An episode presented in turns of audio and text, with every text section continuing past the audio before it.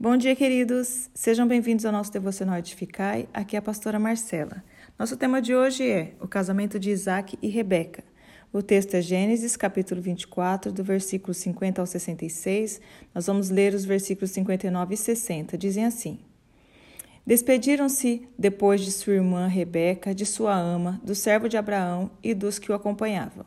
E abençoaram Rebeca, dizendo-lhe: Que você cresça, nossa irmã, até ser milhares de milhares e que a sua descendência conquiste as cidades dos seus inimigos.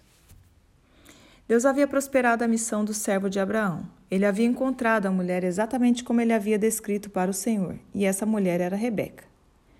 Mulher virgem, bonita, hospitaleira e disposta a deixar a sua terra para viver algo desconhecido.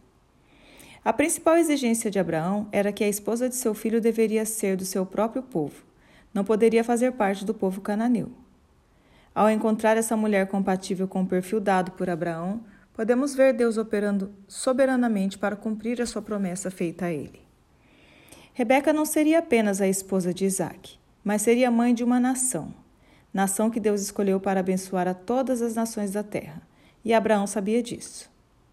O casamento de Isaac e Rebeca era determinante para que a promessa que Deus fez de prosperidade e bênção para a descendência de Abraão se cumprisse. Embora Deus seja aquele que permanece fiel às suas promessas, existe algo que depende dos seus servos para que eles mesmos possam desfrutar dessas bênçãos, porque Deus sempre opera em aliança conosco. Tenho certeza de que você confia que Deus está trabalhando para cumprir as promessas que fez para você e para sua família.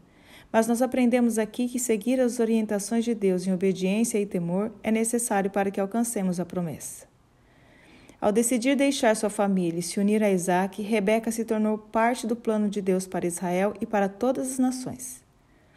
Você quer fazer parte dos planos de Deus?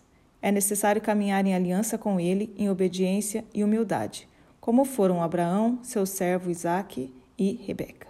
Deus abençoe você, tenha um excelente dia, em nome de Jesus.